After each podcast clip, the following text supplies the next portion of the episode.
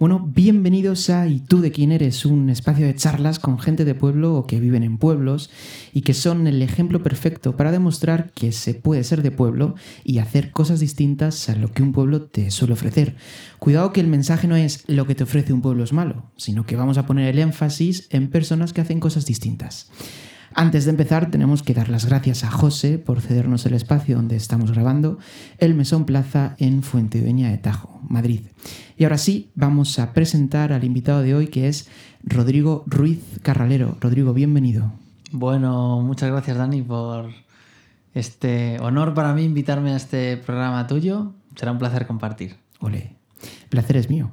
Bueno, Rodrigo, ¿y tú de quién eres? ¿Yo de quién soy?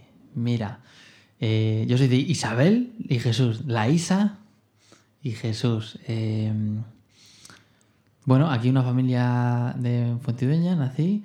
Eh, una familia sencilla, con las necesidades básicas cubiertas y.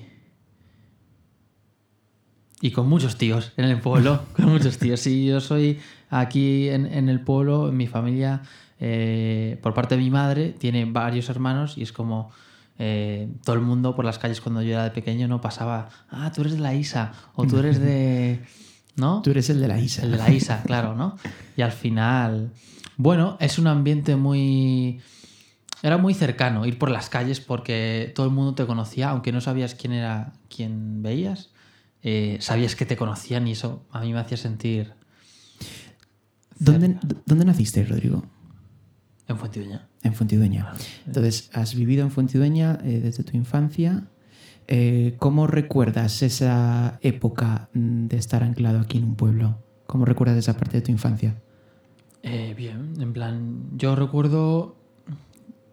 Yo me recuerdo como un motivado. Bueno, sigo siendo un motivado, o sea, un motivado de la vida, en plan feliz, de. todo me motivaba. Ah, el colegio, guau, el colegio, tal. Eh, y ahora por la tarde a dormir la siesta y luego al colegio. ¡Wow!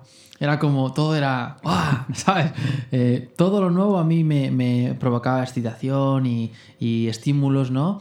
Eh, y me gustaba, lo recuerdo una buena infancia, eh, feliz, con mucha risa, juegos.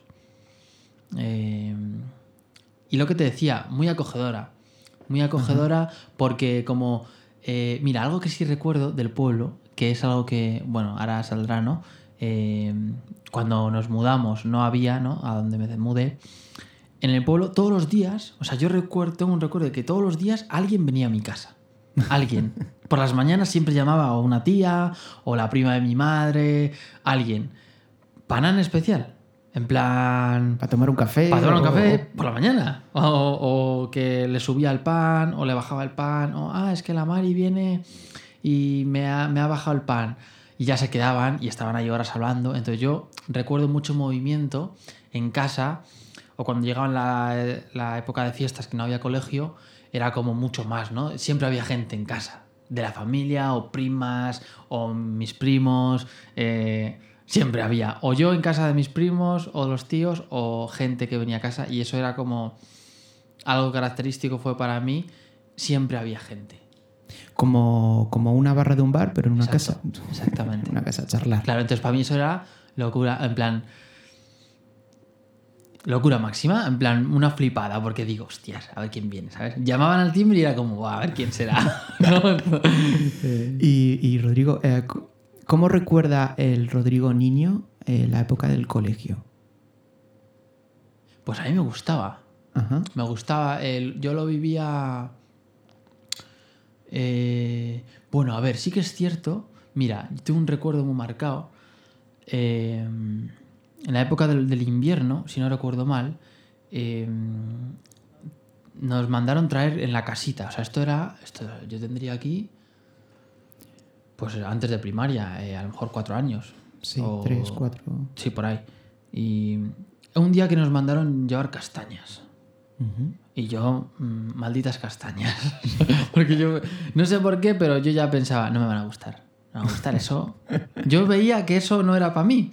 Entonces yo no quería quedar, en plan, no quería que me regañara la profesora. Y estábamos ahí, que llegaba la hora ya de todo el mundo pelar las castañas y a comerlas. Y también estábamos haciendo un dibujo, recuerdo. Y estábamos, yo estaba en una mesa con varios compañeros Y justo dijo eso y a los minutos la profesora veo que se va.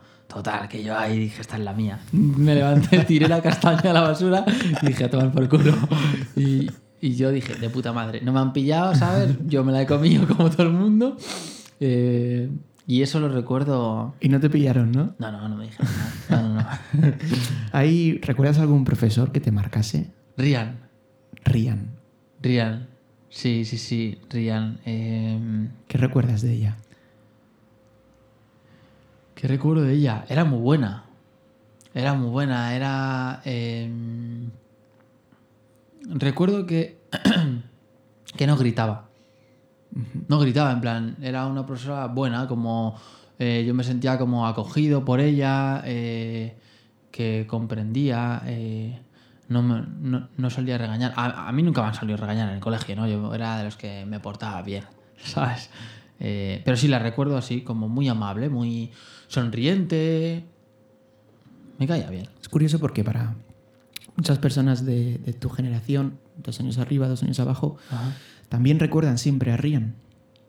Sí, sí, Rian es. Y bueno, pues a- a- algo haría bien. Sí, sí, sí, sí.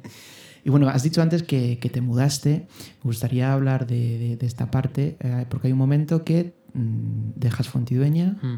y tú y tus padres y tu hermana os Mm. vais a Meco. Eso es. ¿Cómo es esa transición? Eso es.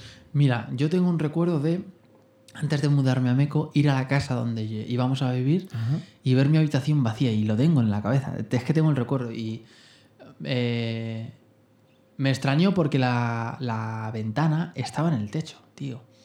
Y claro, yo eso era como... Qué locura, ¿no? Eh, nunca había visto una habitación con una ventana en el techo. Digo, ¿qué hace una ventana en el techo? Las ventanas no est- suelen estar a- en las paredes. Y no me supuso. No recuerdo que me supusiera un estrés, la verdad. No lo recuerdo. O sea, no recuerdo el, dejar el pueblo el día del viaje, ni siquiera. Ajá. O sea, no, no es un recuerdo que estuviera marcado. Sí que tal vez tenía intriga porque fue en el momento en el que yo pasaba primaria, Ujú. ¿vale? Que al final nos mudamos ahí, bueno, porque mi padre estaba más cerca del trabajo y era como más rentable para él.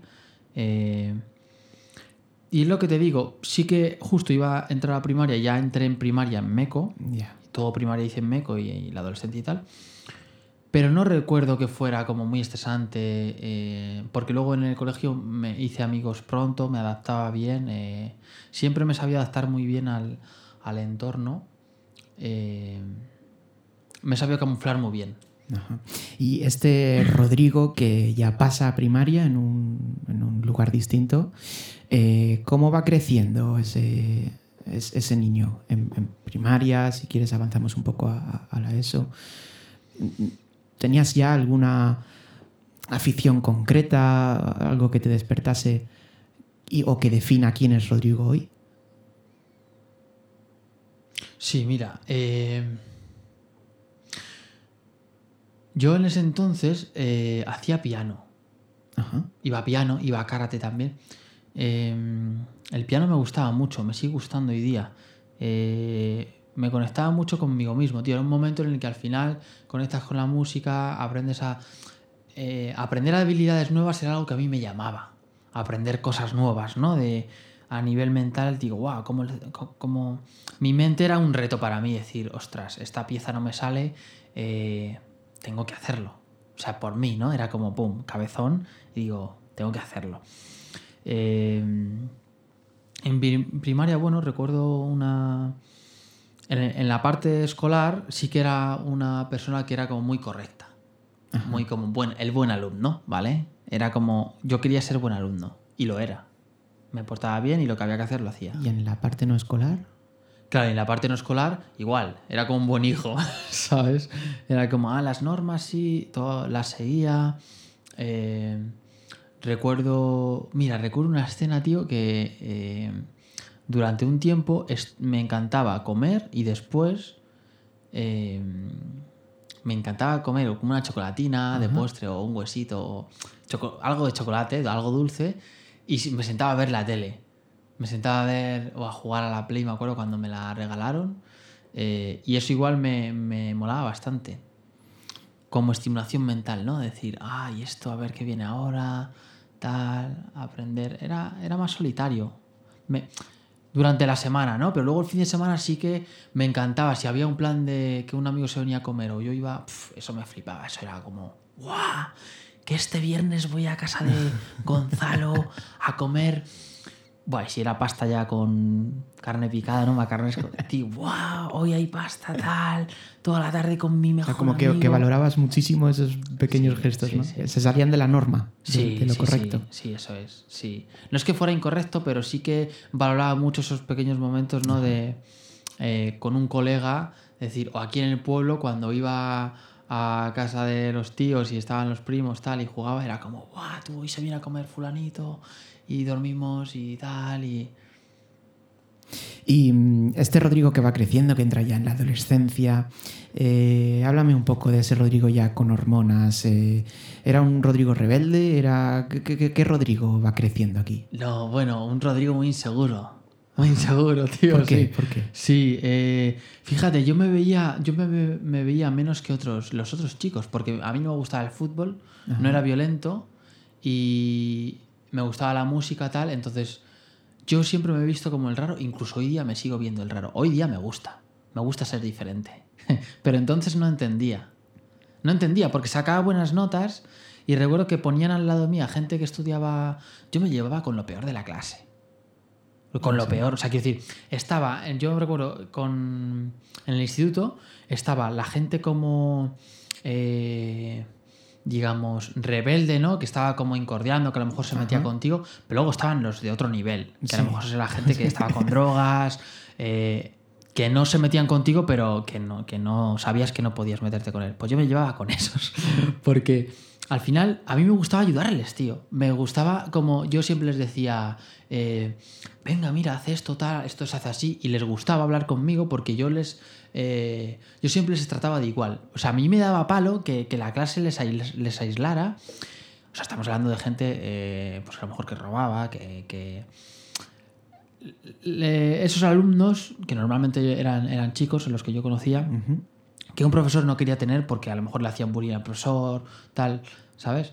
Eh, a mí me gustaba tratarles de igual y me gustaba ayudarles y me acuerdo con matemáticas o con lo que fuera y me acuerdo uno en especial eh, que me dijo, que yo le dije una vez, eh, yo estaba en primero en la ESO y él estaba, tendría que estar en tercero y estaba en primero. Era un pieza. Y, recuerdo en un taller de tecnología, no se olvidará nunca, que yo le dije, digo, oye tío, eh, no, me dijo él, Rodri, eh, sigue así, tío, que vas a llegar lejos, tal, que eres un buen estudiante, eres un buen tío. Y yo le dije, digo, tío, tú también, tal. Si, si solo, en plan, solo como que has repetido dos cursos, pero que eso no quiere decir nada, que tienes una vida por delante. Y me acuerdo de, ese, esa motivación, ¿sabes? De querer transmitirle a la persona de, tío, ves que puedes, que puedes lograrlo, que aunque haya sido difícil, lo vas a conseguir tal.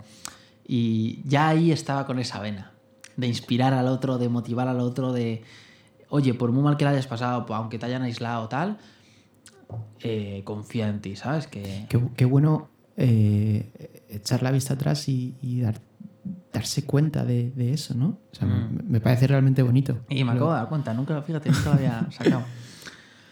Sí, yo creo que al final era como empatía, porque yo también me sentía solo ahí en el instituto, ¿no? Porque era como.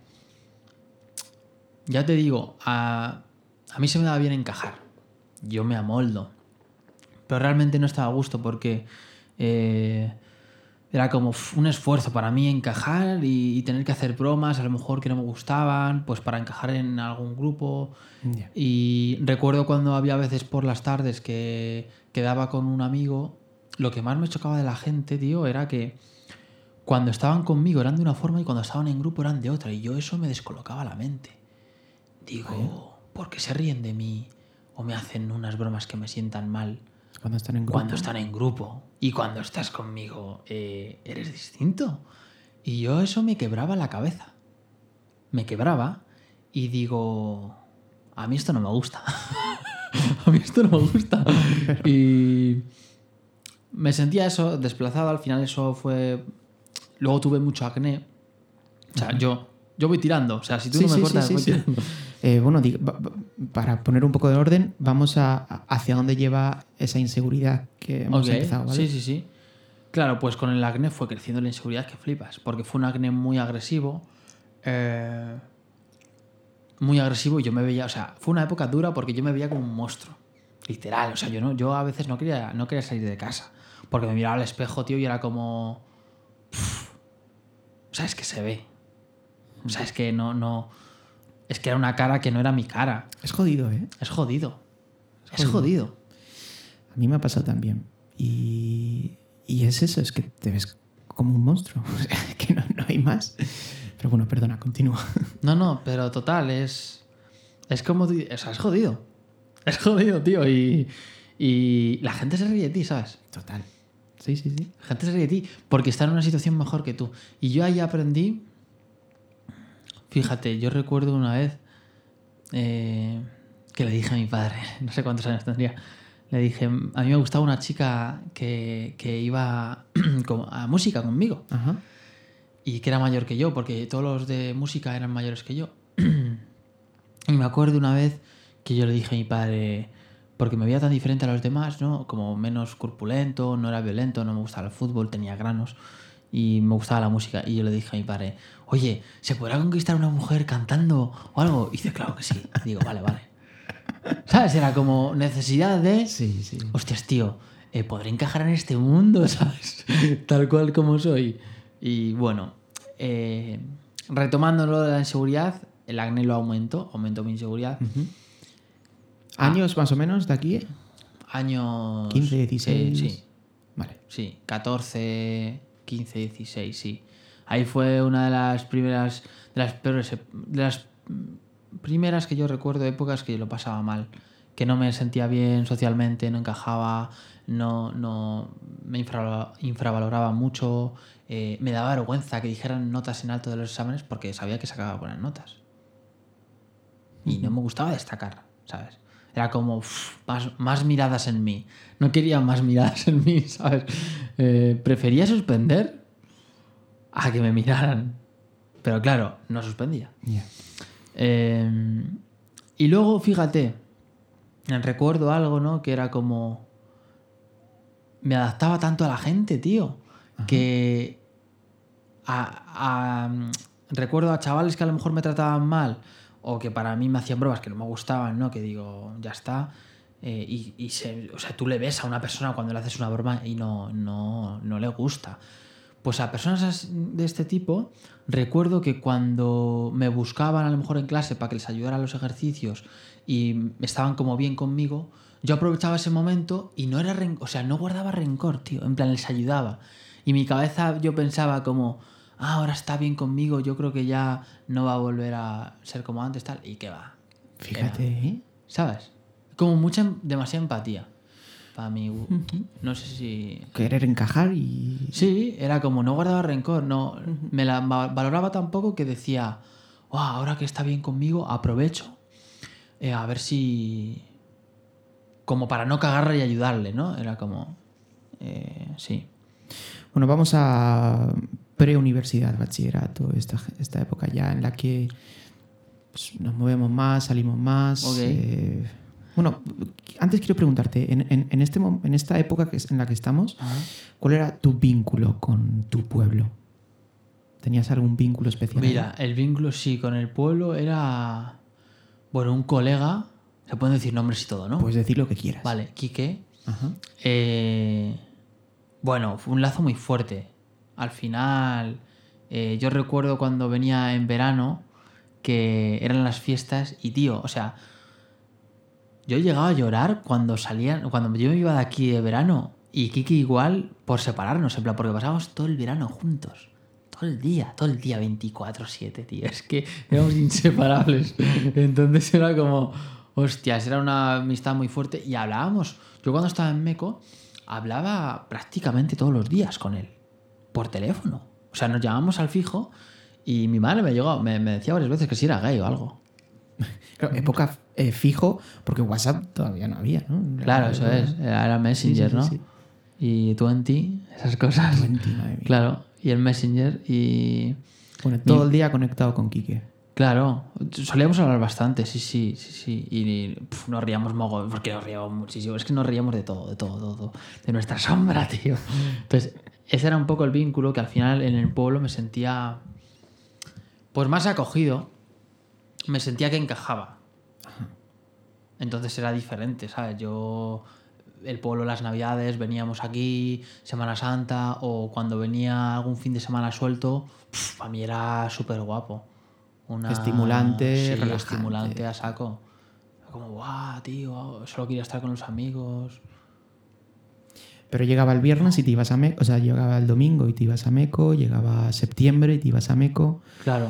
¿Y, eh, ¿y qué pasa en Meco en esta época ya? Un poquito más mayores. Claro, ahí cuando. Vamos a retomar. Claro, cuando. cuando lo del acné avanzó, Ajá. eh, me empecé a tomar una medicación, que ya estamos hablando ya esto de casi 10, 17, 16, ¿no? Ya con la medicación, cuando se me quitaron los granos, eh, uf, cogí una confianza de la hostia. Cogí una confianza de la hostia. Porque, o sea, de la hostia, sí, más, mucha más confianza. Porque ya además me hice como un grupo en Meco, que era como un grupo así de eh, malotillos, por así decirlo, de rebeldes, eh, que no eran como los demás, ¿sabes? No eran como la, la mayoría de gente y los, yo los veía más honestos. Entonces ahí me hice un hueco Pero era eso, o sea, yo recuerdo la adolescencia hasta que me hice el hueco era como una lucha hasta hay que hacerse un hueco, o sea, hay que, hay que hacerse un hueco. Y ahí ya, eh, bachillerato, fue cuando... mm, Bueno, ahí tuve mi primera relación con, de pareja, eh, todo nuevo, tal, súper guay. Y ahí empe- conocí ya el mundo eh, de la fiesta, salía de fiesta. Lo, conocí antes, eh, pero ahí conocí algo importante para mí que marcó mi vida, que fue la marihuana. Aprendí mucho. Sí, sí, y lo pasé muy bien. sí, sí, sí, sí, sí. Eh, bueno, fue una época... Voy tirando, ¿no? ¿La conociste por encajar? ¿O No, por curiosidad. Por curiosidad. Me llamó la atención. Mi, fíjate, yo pensé, antes de consumirla, pensé que, o sea, ¿cómo será mi mente? Porque yo me hacía preguntas tipo, ¿cómo? O sea, yo hablaba con un colega, ah, como ahora estoy hablando contigo, y yo me preguntaba en mi mente, ¿cómo será si estoy dentro de tu cabeza? O sea, ¿tú cómo me estás viendo? O sea, yo era demasiado curioso a nivel mental. Yo decía, vale, yo veo este color marrón así, pero ¿tú cómo lo ves? Porque, porque yo sé cómo lo veo yo, pero cómo lo ves tú, por mucho que me lo describas, no lo, no lo voy a llegar a saber. Entonces, esa curiosidad de indagar eh, me llevó a consumir la marihuana. Es decir, ¿cómo, cómo, cómo será mi mente? ¿Cómo veré la realidad? Eh, y me gustó la distorsión que hacía. ¿no? La distorsión del espacio-tiempo.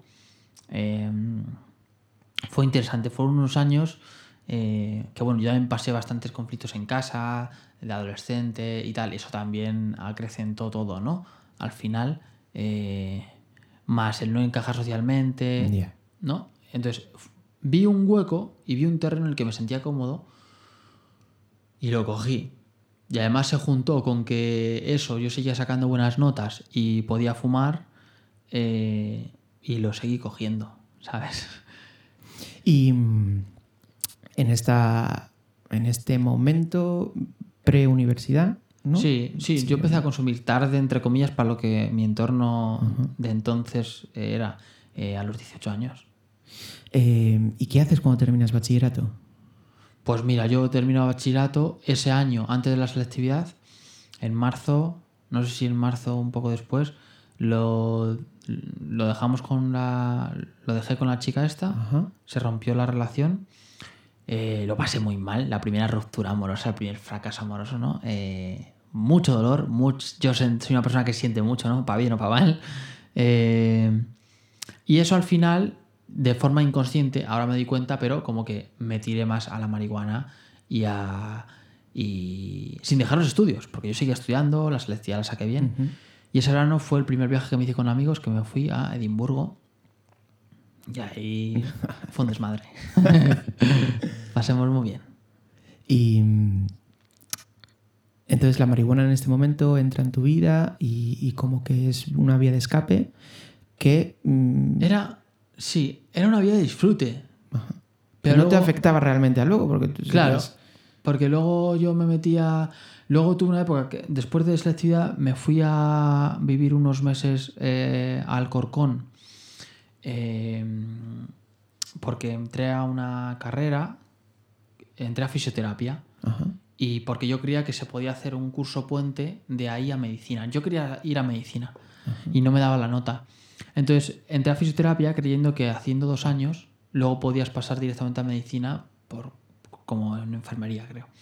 Pero dentro me di cuenta, conocí a una chica y me di cuenta de que no. Ella quería hacer lo mismo y me dijo que no. Ostras. Entonces, claro, hice un cuatrimestre, no aprobé nada. O sea, fue la primera vez en mi vida que no aprobé ninguna asignatura porque me la pasaba fumando todo el día, literal. Y fuera de casa encima, ¿no? Claro. Plan, eh, Claro, o sea, los compañeros de piso me llevaba bien con ellos, fumaban.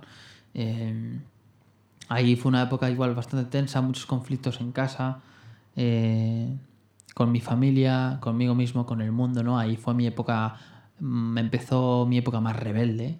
La marihuana luego llevó a mi, mi etapa muy revolucionaria, ¿no? Antisistema, eh, anarquista, eh, revolu- o sea, anticapitalista, todas estas cosas, ¿no? De odiaba al mundo, odiaba al sistema, odiaba a la gente. Eh, No querías saber nada de nadie ni de nada. no, ni de solo era fiel a, o sea, solo con la gente que pensara como yo. ¿Sabes? Era muy radical en mis ideas.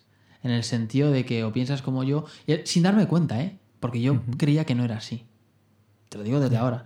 En ese momento mi mente era como, no, yo lo estoy haciendo bien, esto es lo lógico para mí, mm, este sistema eh, no funciona bien, hoy día mantengo esa idea, pero, pero no como antes. O sea, antes era como no funciona bien eh, y no quería saber nada, era como anti todo, ¿sabes? Anti todo.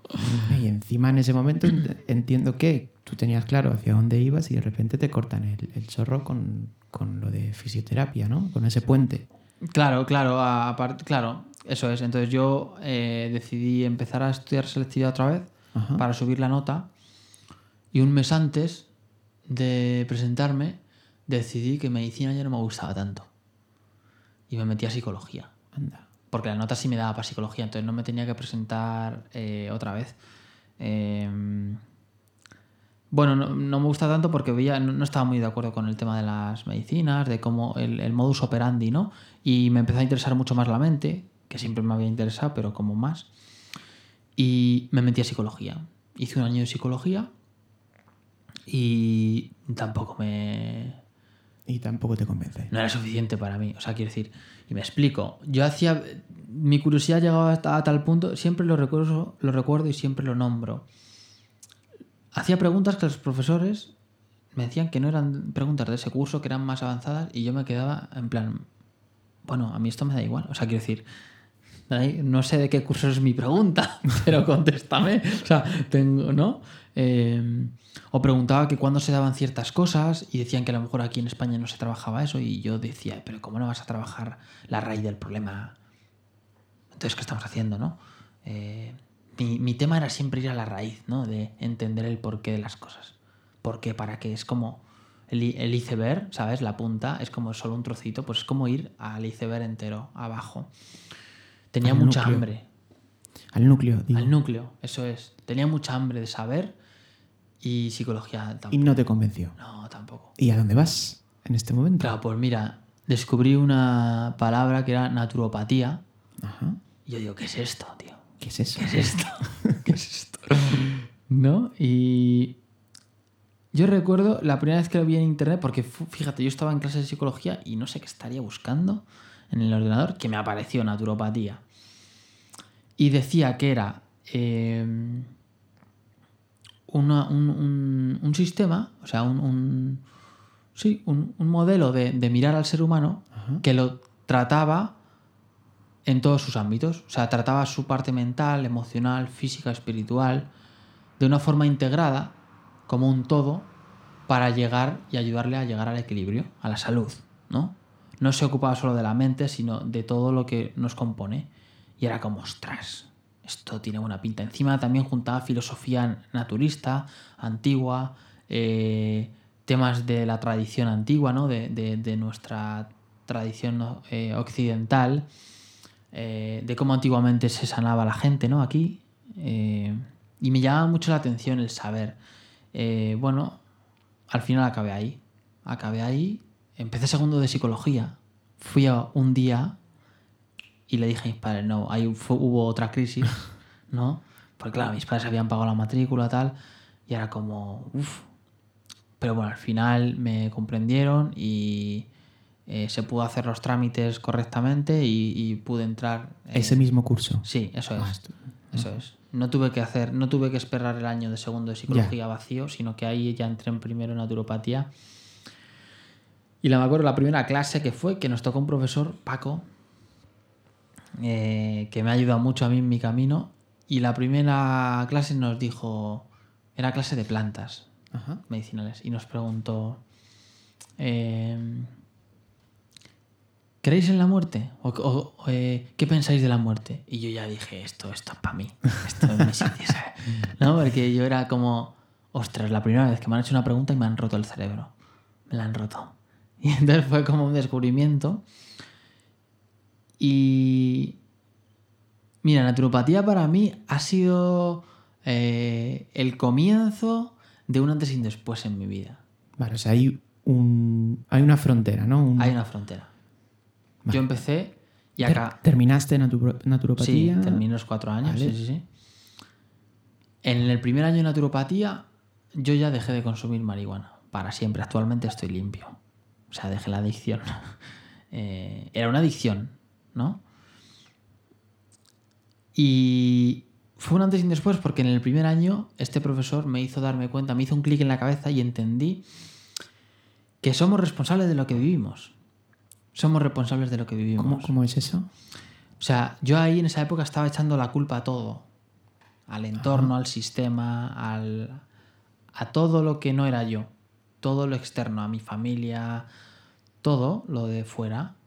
Y este profesor eh, hablaba, hablaba de plantas medicinales, pero nos estaba enseñando otras cosas. No nos estaba enseñando plantas, nos estaba enseñando cosas de la vida, ¿entiendes?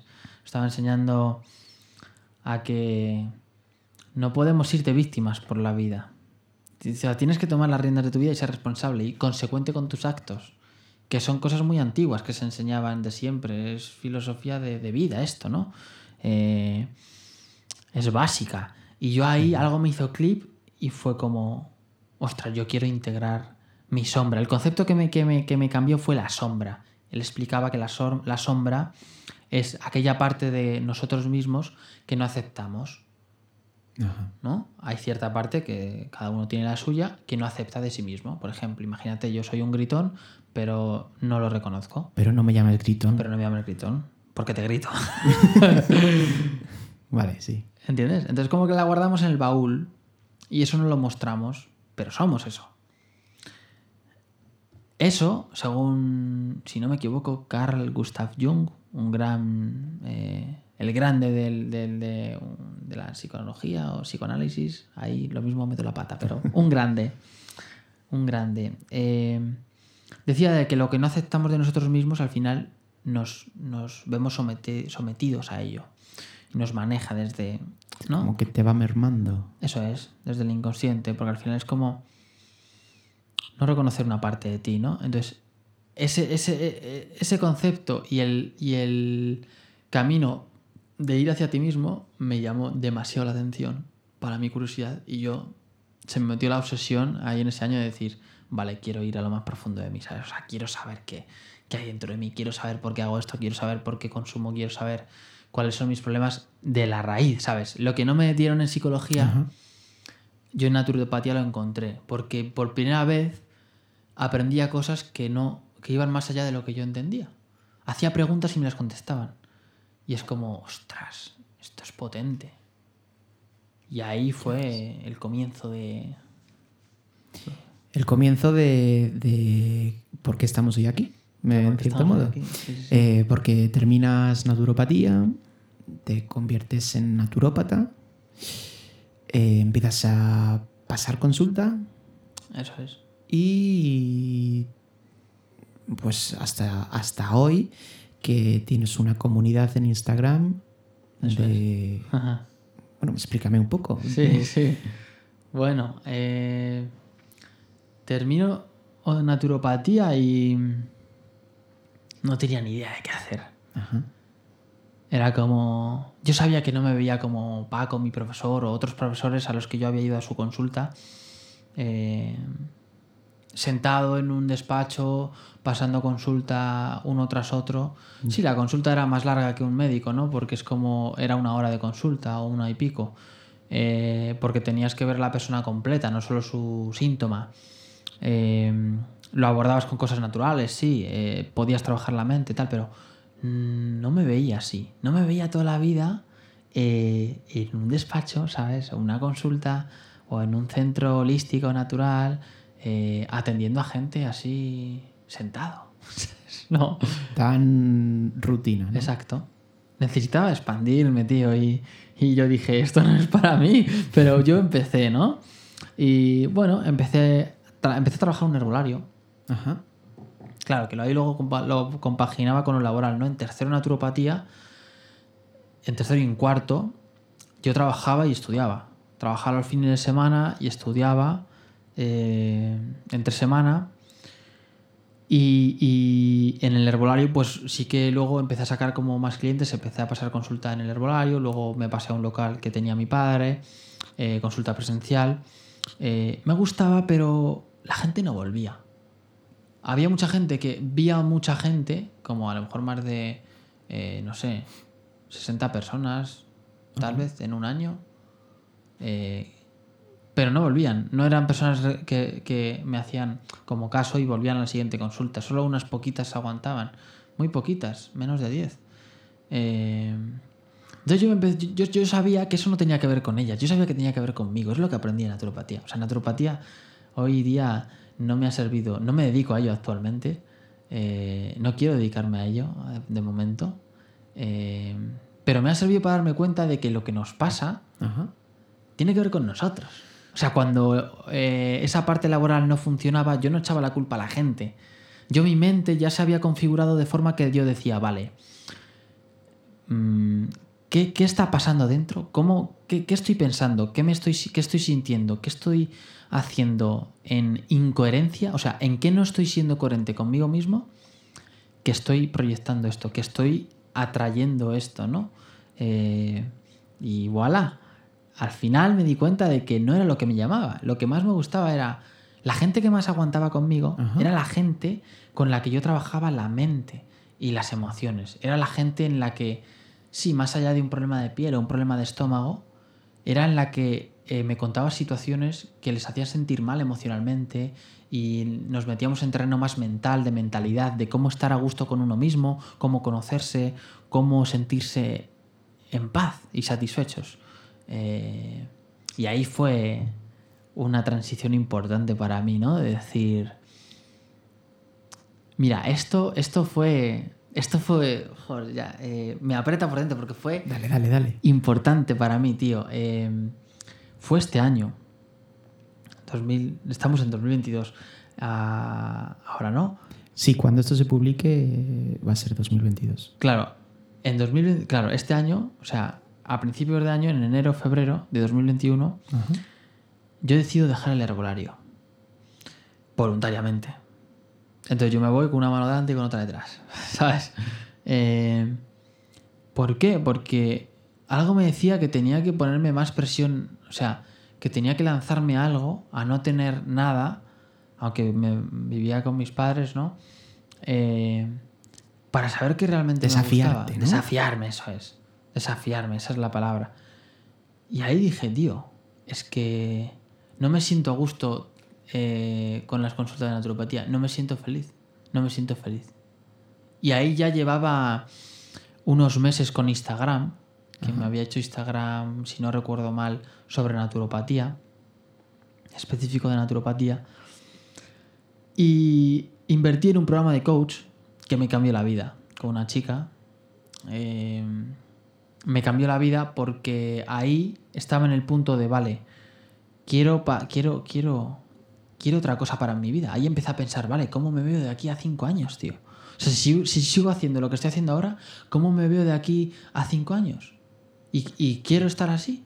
O sea, ¿cómo quiero yo vivir de aquí a cinco años? Vale, lo ponía y era como yo me veo como viajando eh, y a la vez generando ingresos, o sea, yendo bien de dinero para que no me me falte para viajar y ayudando a la gente, vale, ¿cómo lo puedo hacer?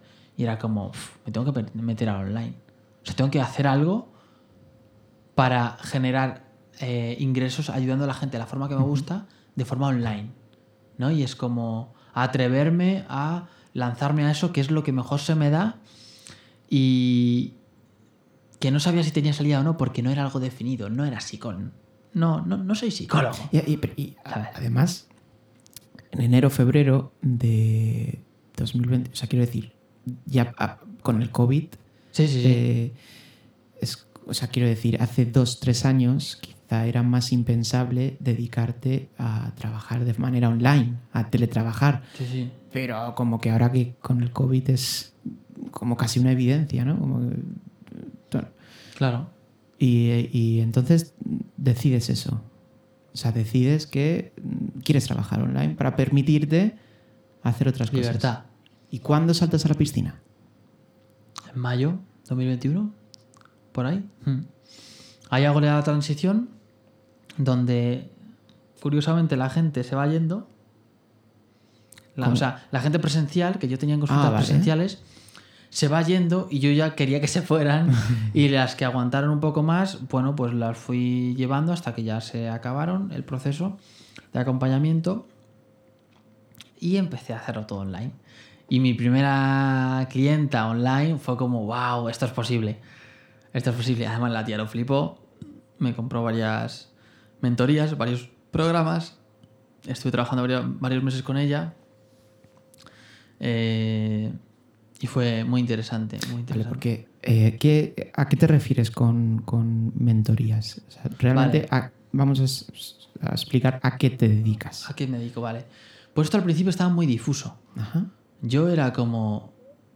Yo sé hacer que la gente, o sea, sé hacer que una persona que quiera eh, saber conocerse y llevar su mente a otro nivel, entender por qué le suceden siempre las mismas cosas, los mismos problemas, por qué siempre se siente de la misma forma, sé cómo cambiar eso en la gente. Sé cómo hacer que la gente cambie eso. Pero ella misma, dándoles el poder a ellos, no siendo yo la causa de su beneficio, sino entregarles la responsabilidad a ellos, que es la clave. Yo sabía que lo sabía hacer, entonces. eh, bueno, yo vendía mentorías de transforma tu vida, transfórmate, ¿no? Transforma tu vida. Y, la gente que estaba en un punto en el que no sabía qué coño hacer con su vida para sentirse bien, me, llamaban a mí o por Instagram o, o por también publicidad que ponía yo, ¿no? Y al final así fui, fui mm, teniendo clientes a través de online. eh, y me acuerdo que también empecé a tener uno de mis primeros clientes, era de Argentina, y ahí yo vi la potencia de esto. Porque es uno de. Actualmente eh, sigo trabajando con esta persona de Argentina, eh, y ahí vi el potencial que tenía este trabajo. Es decir, vale, estamos hablando de que estoy ayudando a una persona que está a miles de kilómetros de donde vivo yo Total, total. y está teniendo resultados beneficiosos a través de online. Entonces dije, macho, esto es lo mío. Entonces, ¿qué me dedico? Ahora es como más concreto. Lo que hago es acompaño a la gente a que transforme su vida a través de el hábito de conocerse, observar esa voz que, que tenemos en la cabeza y que nos hablamos siempre, ¿no? A- esa, esa sombra, ¿no? Que hablábamos antes. esa es, esa sombra, eso es. A, a- a reconocer lo que no nos gusta de nosotros y a mejorar cómo nos hablamos. Qué por- bueno. Claro, tú imagínate teniendo un amigo al lado tuyo que todo el día te diga, oye, no vales nada, no vales nada, no vales nada. Yo y cualquier persona se aleja de ese amigo. ¿Quién quiere tener a alguien al lado que le dice que va a fracasar, que se va a caer, que no sirve para nada, que no es suficiente, que vaya trabajo de mierda que has hecho? Cualquier persona con sentido común, una persona así, la aleja de su vida. ¿Qué pasa? Que normalmente esa persona la tenemos dentro. es la voz que tenemos dentro. Mucha gente, no, no, y empezando por mí el primero, no sabía cómo, o sea, por eso me dedico a esto, porque yo he pasado por eso. Y no sabía cómo callar la voz de cuando estaba fumando. No sabía cómo callar esa voz de fuma, ves a fumar, tal, no sé qué. Hasta que lo conseguí, ¿no? Y es como gracias a eso, ahora entiendo más mi mente y por eso sé entender la mente de la gente, ¿no? Y cómo cambiar esa voz, porque te aseguro, y es algo que es, para mí va a misa, ¿no? Si una persona aprende a cambiar lo que se dice, cambia su vida totalmente. cambia su vida. Es una inversión en uno mismo que te puede llevar un minuto al día, pero todos los días de tu vida, el poner conciencia, ¿no? Y el decir, vale, ¿qué me estoy diciendo? Vale, esto, esto no lo, esto no lo quiero oír más. Es como ese amigo, te alejo, ¿no? Entonces, al escuchar tu voz dices, vale, vamos a negociar. vale, Claro, porque, porque a un amigo físico te lo, lo puedes alejar, pero ¿cómo alejas? Hay gente que se suicida por esto. o sea, quiero decir, eh, no estamos hablando de algo... O sea, estamos hablando de que es, una, es algo con lo que estamos desde que tenemos conciencia de nosotros mismos hasta que nos morimos. La voz que oímos en nuestra cabeza. Cuando una persona le duele la muela, va al dentista. Puede aguantar uno o dos días, al tercero va. Cuando una persona se habla mal, no va a ningún lado. Se habla mal durante años. Y cuando entra en depresión es cuando va a tomar acción. Eso es lo que a mí me gusta inspirar en mi cuenta de Instagram y a comunicar y a... Hostias, no esperes a estar jodido. Con una No vez esperes que a te- caerte, ¿no? Efectivamente, con una vez que te hables mal, ya es suficiente para que cambies eso. ¿sabes? Porque es como... Igual que eso te puede llevar a un camino muy oscuro, ya no hablo de drogas, sino a, un- a una vida apagada, a una vida sin vida. Esas personas, ¿no? Que a veces ves que dices, hostia, si es que han pasado 20 años, sigues igual, con los mismos problemas, y no quieres salir de ahí. Entonces es como, bueno, es que es, es normal que sigas con los mismos problemas y con el mismo estado de ánimo. Lo, lo raro sería que hubieras cambiado sin cambiar nada. Como decía Albert Einstein, decía, los locos piensan que pueden cambiar sin hacer cosas distintas. Es decir, si quieres cosas distintas, si quieres resultados distintos, debes hacer cosas distintas. Nada cambia si nada cambia. Efectivamente. Y oye, Rodrigo, eh, bueno, me parece realmente interesante todo lo que estás diciendo. Eh. Tengo una pregunta, ¿vale? Eh, en tu experiencia de, de- con las mentorías, trabajar con personas y demás, ah, ¿hay algún tema común que veas que presenta la gente? Ok. em. Sí, fíjate, em, la insatisfacción con, con uno mismo todo el rato.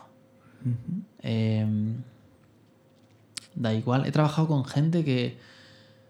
Gente que va bien de dinero, que factura bien, empresarios, eh, gente que no tiene problemas de comida, de techo, que las necesidades básicas están cubiertas, tienen pareja, tienen dinero, como te digo, y hay una insatisfacción interna, no hay calma, no se sienten en paz con ellos mismos. Y yo he observado en mí igual, ¿no?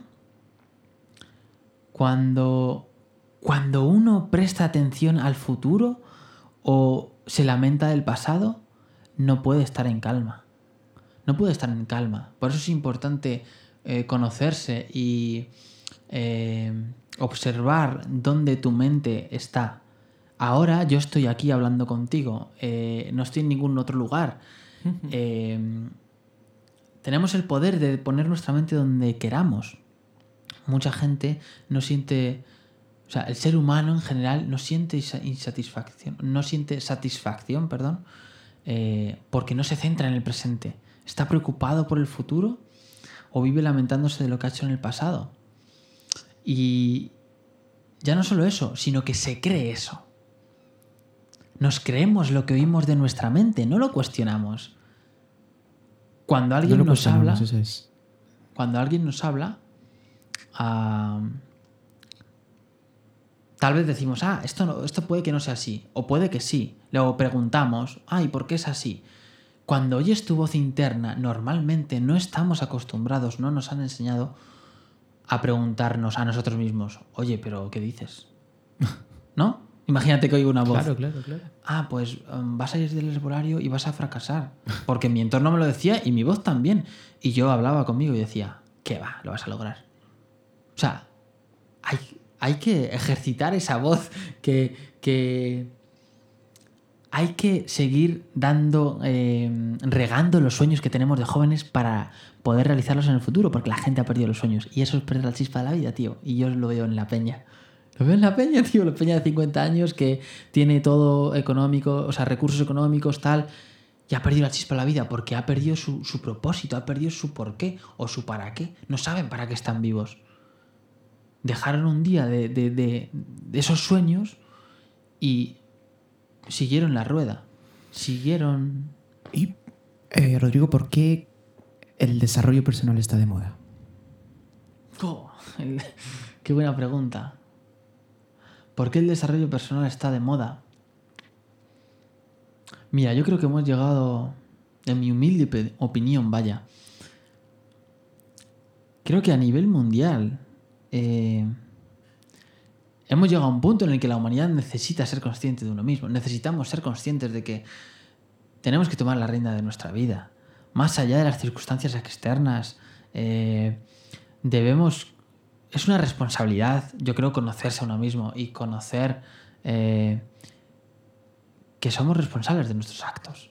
No podemos estar echando una responsabilidad a otras personas de lo que nos ocurre dentro. O sea, quiero decir, eh, es un momento clave en el que hay que tomar responsabilidad sí o sí de uno mismo.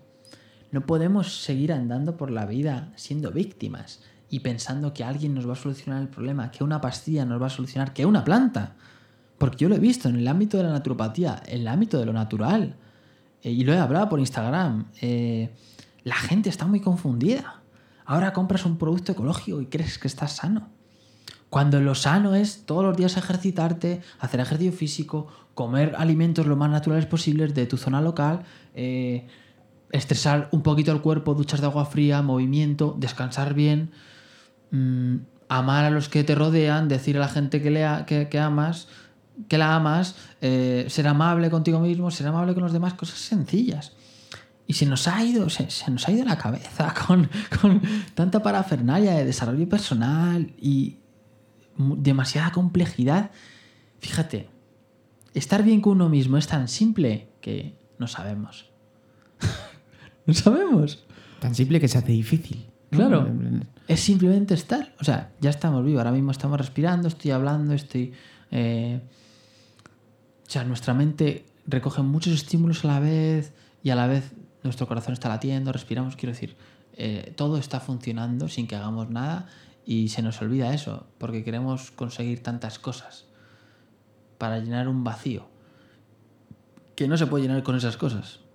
Como decía Will Smith, creo que decía una frase tipo compráramos cosas que no necesitamos para aparentar ser quienes no somos para agradar a gente eh, que no nos importa, algo así. Es co- como hacemos todo sin tenernos en cuenta y creo que es un problema que el desarrollo personal esté de moda. Creo que debería ser... Se, se, se, se pierde en el camino, ¿no? Sí. Lo- lo- Los conceptos. Claro, creo que debería ser un estilo de vida. Creo que la gente.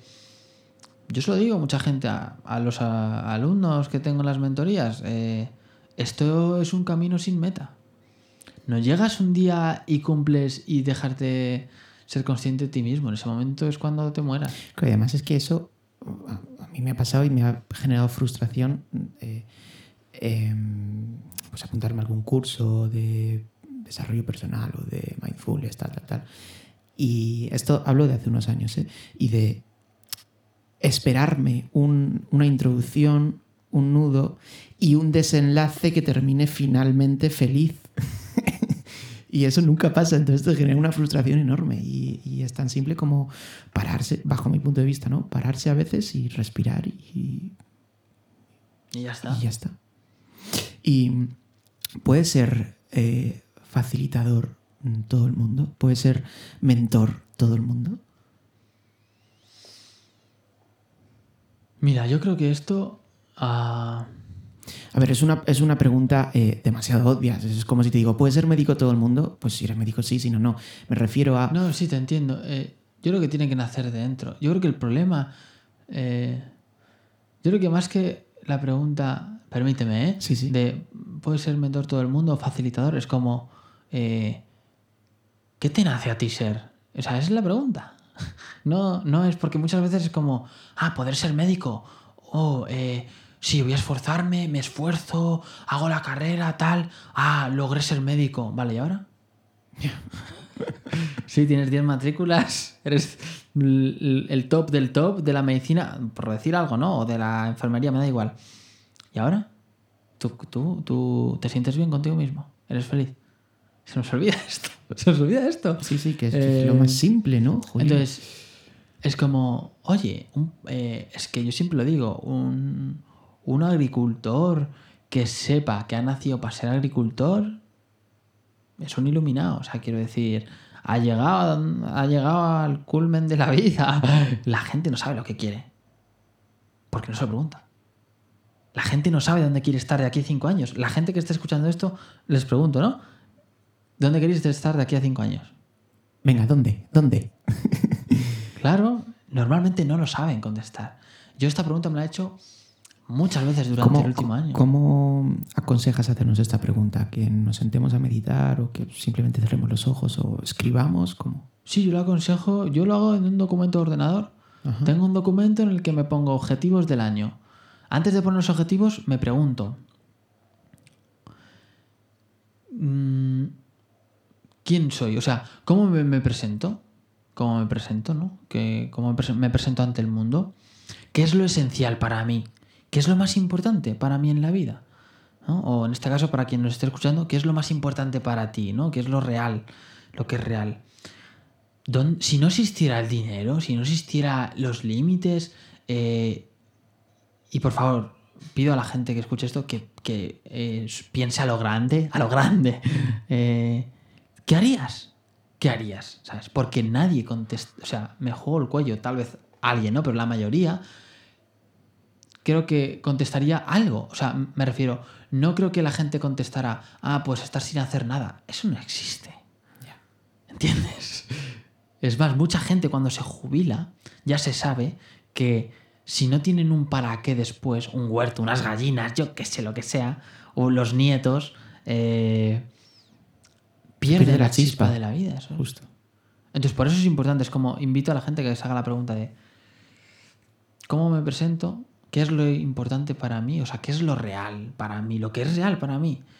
Eh, si no existiera el dinero, si no existiera eh, los límites, nada, ¿no?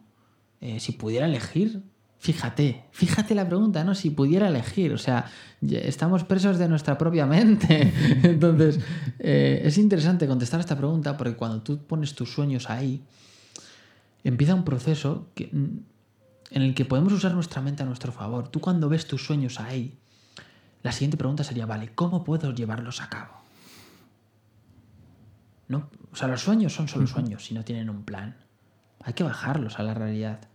Entonces, en el momento en el que tú tienes claro, en este momento, cuáles son tus sueños, qué te gustaría hacer, vivir, dónde, lo que sea, sin rendir cuentas a nadie. Imagínate, aunque tengas familia, tengas hijos, olvida eso. Por un momento, por un instante, permítete. eh, dar- Permítete. sí, darte un espacio.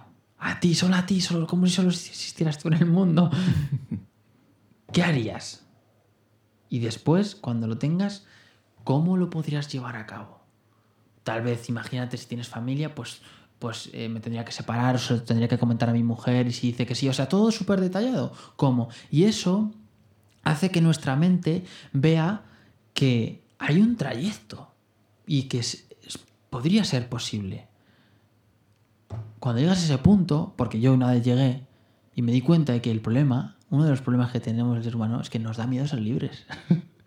nos da miedo darnos cuenta de que podemos realizar nuestros sueños por todo lo que dejamos atrás, porque dejamos nuestra historia. Yo aquí en este pueblo, eh, cuando vengo, eh, me encanta, ¿no? Porque conecto con mucha gente de mi infancia y tal.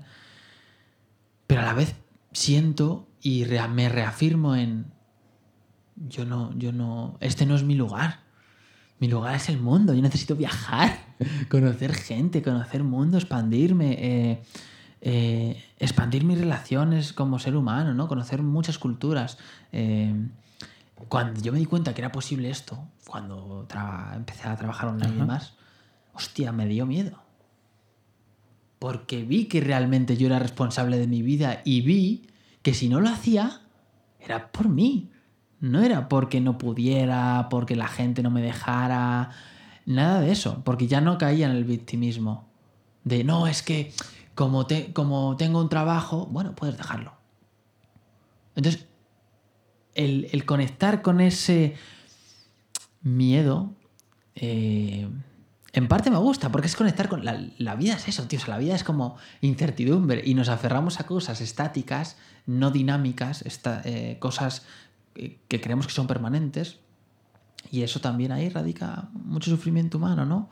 Eh, entonces, a la gente, si hace las preguntas, la gente, y ven Ajá. que es posible su plan, eh, aunque sientan miedo, es normal, ¿no? Pero que se tiran a la piscina, ¿no? Sí, que lo hagan con cabeza, ¿no? Que lo hagan con los pies en el suelo, pero que no dejen sus sueños atrás, tío, porque al final eso es lo que te mantiene dentro la chispa, ¿no? De la vida.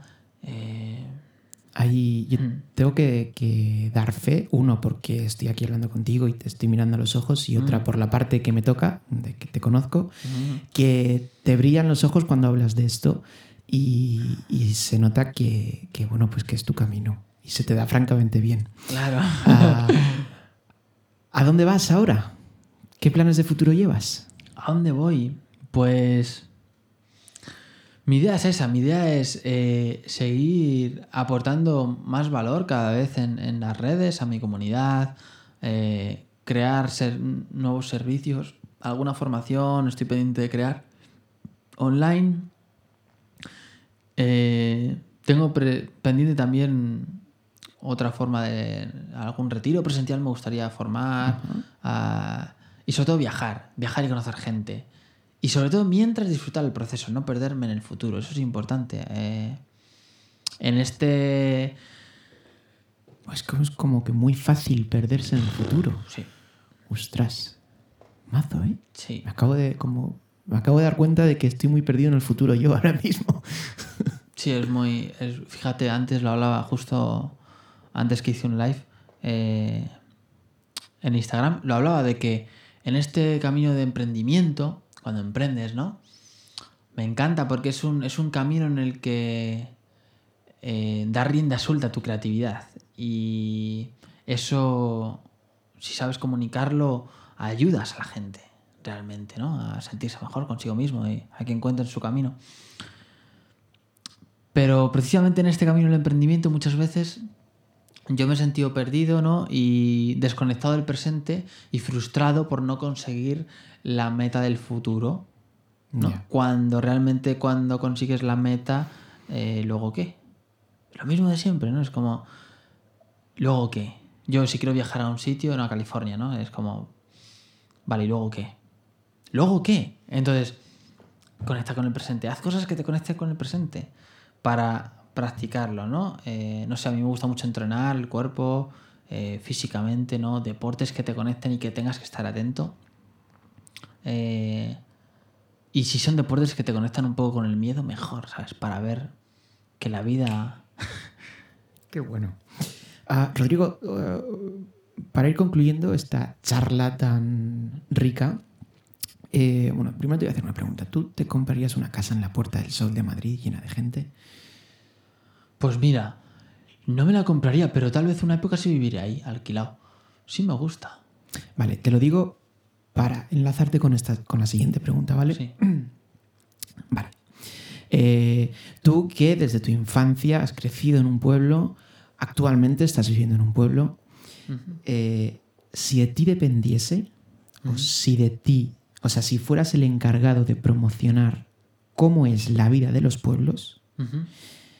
Para demostrar que viviendo en un pueblo puedes seguir el ritmo de desarrollo económico, social, eh, laboral que hay en las ciudades, ¿cómo lo harías? O sea, si de ti dependiese promocionarlo, ¿cómo lo harías? O sea, si de mí dependiese promocionar la vida en un pueblo. Sí, para el que está en un piso de Madrid y está diciendo, "Mm, me voy a ir a un pueblo, tío, es que hago lo mismo.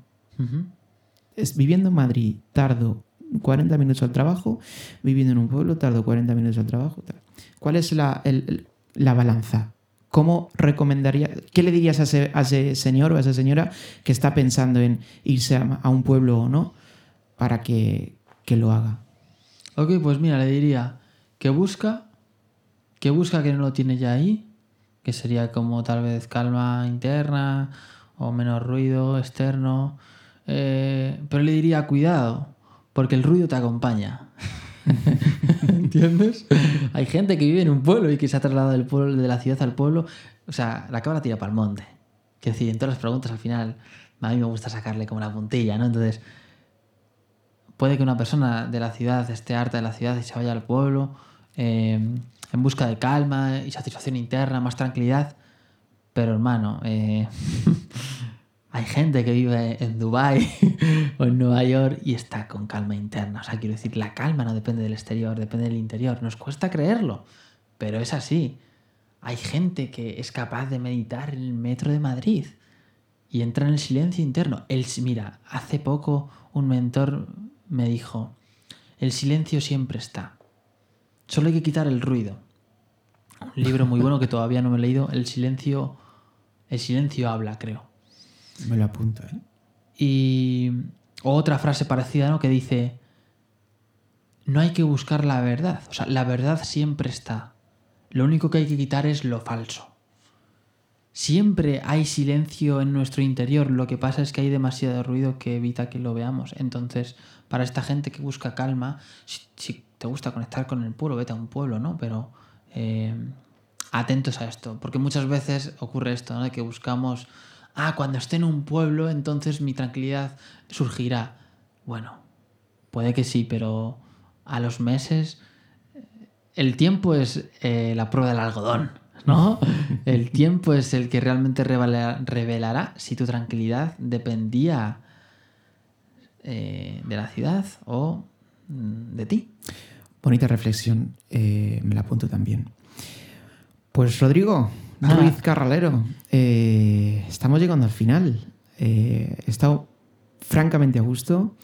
creo que ha quedado una charla muy interesante donde el que nos escuche no solamente nos va a escuchar, sino también va a aprender. Y bueno, pues que muchísimas gracias por venir. Bueno, gracias a ti por esta iniciativa, ¿no?